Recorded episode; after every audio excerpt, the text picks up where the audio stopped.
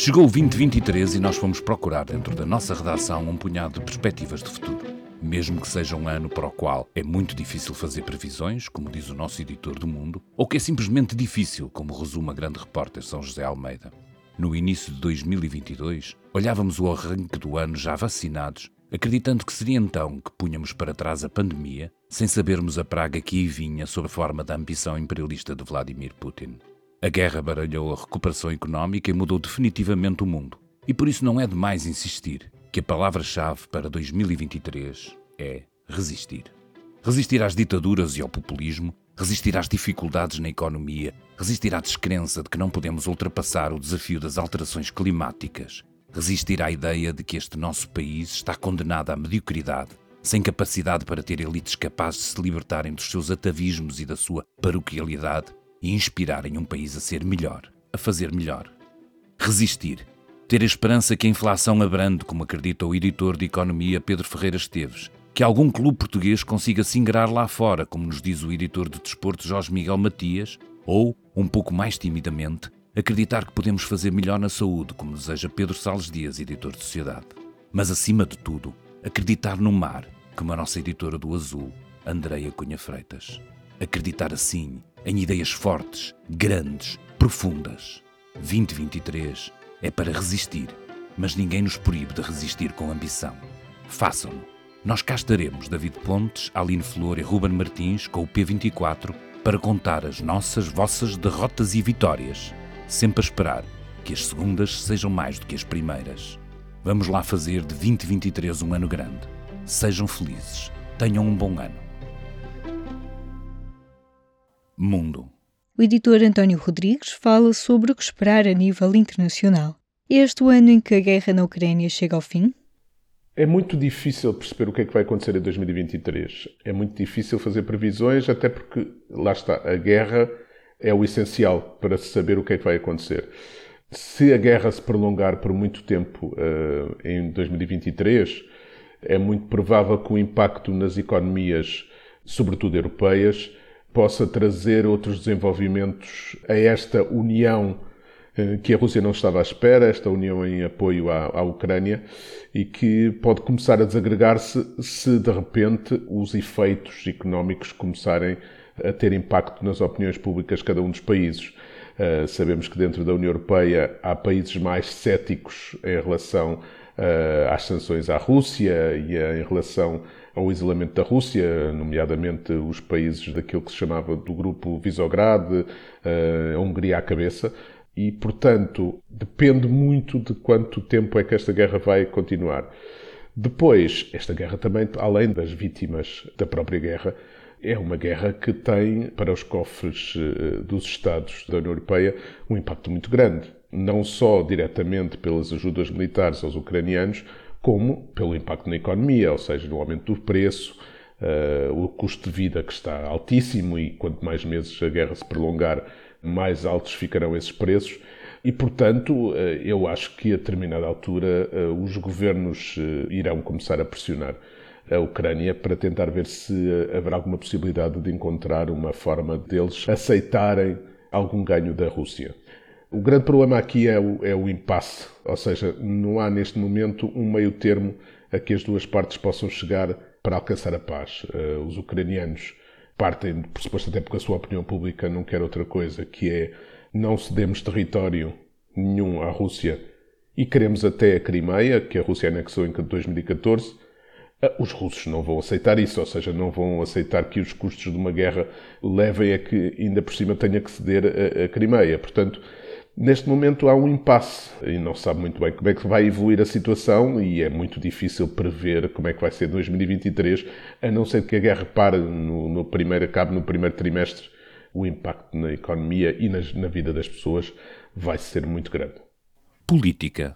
A jornalista São José Almeida faz uma análise ao ambiente político de 2023. O ano que vem é um ano politicamente difícil pela situação internacional, que é conhecida, a guerra, a inflação, mas é também um, um, ano politicamente difícil porque é um ano em que não há eleições relevantes nacionais. Há as regionais da Madeira e que à partida estão resolvidas. O PSD ganha as tradicionalmente e não se perspectiva que vá haver uma grande mudança nisso, mas é um ano em que, sem haver batalha eleitoral e com uma situação conjuntural uh, difícil, vai haver a necessidade de todos os protagonistas uh, afirmarem-se. Por um lado, o governo, que fecha o ano com uma das suas maiores crises uh, e uma das maiores crises de governos de António Costa, porque é a demissão de um peso pesado do PS, não é? Pedro Nuno Santos. O governo vai ter que mostrar durante o próximo ano que de facto governa, que o primeiro-ministro de facto lidera e, portanto, vai haver uma grande necessidade de afirmação política por parte do governo. Por outro lado, também o líder da oposição, Luís Montenegro, vai ter que aproveitar precisamente para se afirmar. Ele tem pouco tempo de liderança, mas tem que se afirmar também. E vai haver a mesma coisa nos outros partidos, portanto, é uma situação em que todos os partidos, o Chega vai querer subir, a Iniciativa Liberal está a passar um momento importante de mudança de líder, o PCP já fez essa mudança de líder, mas à esquerda o PCP e o BE perderam muitos deputados, portanto, o PCP e o BE também têm uma necessidade grande de se afirmar, e, portanto, vai ser um ano em que, não havendo nada que provoque confronto direto político, porque não há nenhumas eleições nacionais, só haverá em 24, em princípio, maio de 24, as europeias. Todos os atores, os principais atores políticos portugueses e os partidos parlamentares e o governo vão ter que se afirmar em novos moldes para quebrar um bocado esta situação que vivemos, que é do governo que está sem reino em roque e de, de oposição que também não descola, não é? A oposição também parece que não descola. E vai ser esta tensão que vai caracterizar politicamente o, o ano de 2023. Sociedade. O editor Pedro Salles Dias fala-nos sobre o que esperar na área da saúde. Eu diria que temos que olhar para a expectativa que há também em redor da direção executiva do SNS, que é um organismo novo e que foi criado por inspiração britânica. E é aí que se deposita a grande expectativa, a grande esperança para uma reorganização do, do SNS. Fernando Araújo, quando tomou posse, começou por admitir que há um problema de governança na, na saúde e admitiu também que é preciso dar mais autonomia a algumas instituições, nomeadamente aquelas que gerem um orçamento maior e desde logo deu um sinal, porque ele nomeou logo uma, uma nova presidente para o Conselho de Administração do Centro Hospitalar Lisboa Norte. Há alguns objetivos que ele também traçou, desde logo a redução do tempo de espera para consultas, para a realização de exames e aumentar também a capacidade de resolução. Há uma preocupação grande com os blocos de parto uh, e com as urgências também. Relativamente aos blocos de parto, ele não concorda com uma das propostas da Comissão de Peritos, que é aquela que era relativa ao encerramento dos blocos de Vila Franca de Xira, do, do Barreiro, na região de, de Lisboa e de Val do Tejo. E, portanto, ele traçou um plano em que eles vão funcionar de forma alternada para conseguir manter esse funcionamento e evitar, assim, o encerramento definitivo. Portanto, eu diria que, em relação ao SNS, vamos esperar para ver o que é que Fernando Araújo consegue. Desde logo porque há essa grande esperança que tem que ver com os grandes objetivos e os grandes resultados que ele conseguiu quando presidiu o Conselho de Administração do, do Hospital São João. Temos também que olhar para o novo Ministro da, da Saúde, que é Manuel Pizarro, e perceber o que é que ele vai conseguir também na sua força política. António Costa, quando Pizarro tomou posse, disse que o orçamento da saúde ia ser maior, na verdade só recordou algo que já tinha sido dito, e, e falou no, no valor, 1,2 mil milhões de euros, mas que fica um pouco aquém, ou que pode ficar um pouco aquém do valor que é necessário para dar resposta às reivindicações de, de aumentos salariais dos cerca de 150 mil profissionais do, do SNS. Há, há muita coisa na mira de Pizarro, há as carreiras dos enfermeiros para resolver, há também eh, a necessidade de contratar mais especialistas para o SNS. Eu julgo que se Pizarro e Fernando Araújo trabalharem em conjunto e numa, numa boa equipa, talvez o SNS consiga vir a ter resultados que nos ajudem também a ver uma melhor resposta na saúde. Ambiente. A editora Andréa Cunha Freitas traça um panorama a começar pelo ambiente político. No imediato, vamos ter que ver se estas perturbações no governo que se têm sentido nos últimos dias também vão ter algum reflexo na área do ambiente. O ministro Duarte Cordeiro, o ministro do Ambiente e da Ação Climática, não se tem destacado muito em 2022, nem de uma forma negativa, nem eh, especialmente de uma forma positiva mas de qualquer das formas acho que é uma coisa que temos que estar atentos. Esta perturbação do governo pode contagiar outros ministérios. Admito que este ano, em 2023, os estudantes possam investir em mais uma onda de protestos, mais uma onda de ocupações, mas como te lembras, as ocupações tinham como alvo o Ministro da Economia e do Mar, o António Costa Silva, não o Ministro do Ambiente. Aliás, a propósito desta união da economia e do mar, vamos ver em, em 2023 como é que isto vai resultar e o porquê de António Costa ter preferido juntar o mar à economia e não ao ambiente. Vamos ver então se o governo português vai investir sobretudo na exploração deste recurso, mas sob o olhar atento do Ministério do Ambiente para garantirmos a proteção deste potencial que nós temos em Portugal incrível, que é o mar, o mar português. Em Portugal ainda vamos muito possivelmente ver um, uma aposta, uma continuação da aposta nas renováveis. Vamos estar atentos aos primeiros resultados da grande, do grande parque solar no Alqueva, que é o maior parque solar construído numa albufeira da Europa.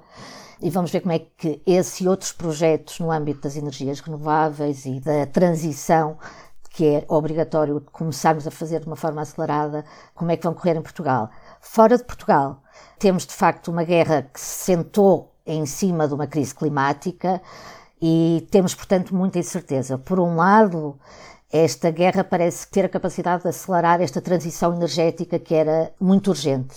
Mas, por outro, não convida muito à cooperação entre os países, mas antes à competição entre os países. E isso pode nos fazer mal na luta climática que tem que ser de todos. Temos um fundo para definir, um fundo importante que foi definido na última Cimeira Climática, que é um fundo de perdas e danos, em que os mais ricos terão que ajudar os mais pobres e mais vulneráveis às alterações climáticas.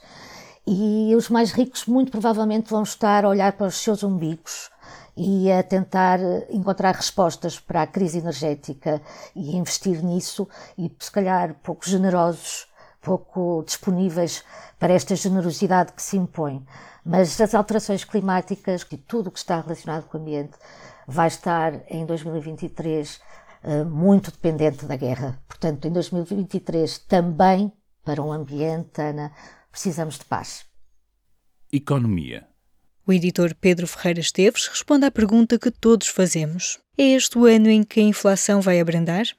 Sim, a inflação eh, vai abrandar durante 2023 uma vez também que em 2022 o salto da inflação foi tão alto que hum, todos os indicadores apontam para um abrandamento da inflação em 2023, até porque a inflação uh, funciona numa comparação homóloga, portanto, os valores que estarão a ser neste momento registados ou que serão registados em 2023 nos preços, no cabaz de preços que é tido em conta, comparará com o mesmo período uh, do ano anterior e, portanto, tendo em conta que a partir de março, uh, fevereiro já se notava, mas março os preços começaram a subir, agora a comparação tende a ficar nivelada e, portanto, a inflação ficará mais contida.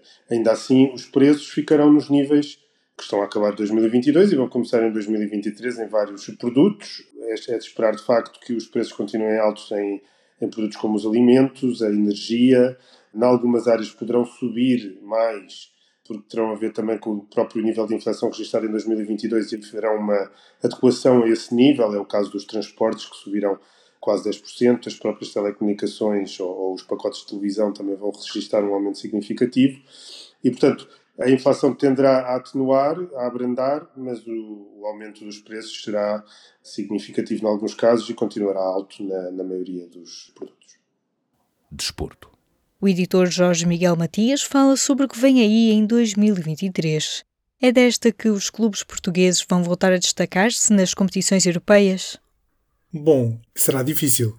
Há já algum tempo que os clubes portugueses, fruto da, da sua dimensão e da, sua capacidade financeira, não conseguem ir muito longe nas provas europeias. Normalmente os títulos uh, da Liga dos Campeões, da Liga Europa, estão destinados a clubes com outra capacidade financeira. E basta ver o caso, por exemplo, do, do Benfica, em que hum, tem um jogador que se sagrou recentemente campeão do mundo e há variedíssimos emblemas da Europa já a cobiçá-lo falando-se mesmo da possibilidade de ele sair do Benfica já em janeiro. Ora, isto significa que é muito difícil para os clubes nacionais conservarem os seus melhores jogadores e não tendo os melhores jogadores também é difícil conseguir uma carreira positiva ou pelo menos que leve à conquista de algum título a nível europeu. Para 2023, neste momento, temos Benfica e Porto na Liga dos Campeões. Por muito pouco, Portugal não teria conseguido três clubes nos oitavos de final da Liga dos Campeões. O Sporting, infelizmente, acabou por cair para a Liga Europa. Como adversários nesta fase, o Benfica vai defrontar o Bruges, que é um adversário acessível. O Porto tem pela frente o Inter de Milão, que não é um adversário impossível de ser eliminado. E depois, enfim, dependerá muito do adversário que acabará em sorte aos, aos emblemas portugueses. Mesmo na Liga Europa, o Sporting tem pela frente também agora nesta fase um adversário acessível, digamos assim, o Midtjylland. Mas estamos a falar de uma competição, a Liga Europa, onde ainda estão em prova clubes como o Sevilha, o Barcelona, o Manchester United, a Juventus. Portanto, emblemas muito poderosos a nível europeu. Será sempre complicado para os clubes portugueses conseguirem ombrear com estes gigantes da Europa acima de tudo por causa da, da diferença entre, da dimensão financeira que existe entre clubes portugueses e clubes europeus, mas é sempre possível algum, enfim, alguma surpresa. E no caso de um sucesso de uma equipa portuguesa a nível europeu, seria sempre isto, uma surpresa. As grandes provas internacionais de nível desportivo que vão acontecer em 2023, digamos que há basicamente três. Há, uma que começa já em janeiro, que é o Mundial de Handball, em que Portugal vai participar. Depois, em setembro, há o Mundial de Rugby, em que Portugal também vai participar, neste caso pela segunda vez. Houve uma vez em que Portugal tinha participado no Mundial de Rugby e conseguiu a qualificação há muito pouco tempo, e será a segunda vez em que a seleção vai participar. E haverá também o Mundial de Futebol Feminino, em que Portugal ainda está a lutar pela vaga. Hum, ainda vamos jogar um playoff lá para março e eh, aí sim, se nós conseguirmos ganhar o adversário que nos calha em sorte, que eu não me recordo qual é de cabeça, participaremos também no Mundial de Futebol Feminino. Em qualquer dos casos, será sempre uma participação em que não é previsível que ganhemos a prova. Enfim, onde provavelmente, se as coisas corressem bem, conseguiríamos o melhor desempenho seria no Mundial de Handball. Fica aqui um cheirinho do que pode esperar das notícias do próximo ano. Este foi mais um P24. Se gostou de ouvir este episódio, siga-nos nas aplicações de podcasts para nos ouvir todas as manhãs. Este episódio foi produzido com o apoio da minha colega Ana Zayara. A introdução é do diretor adjunto David Pontes e eu sou Aline Flor. O P24 regressa amanhã com Ruben Martins. Desejamos-lhe um bom ano. O público fica no ouvido.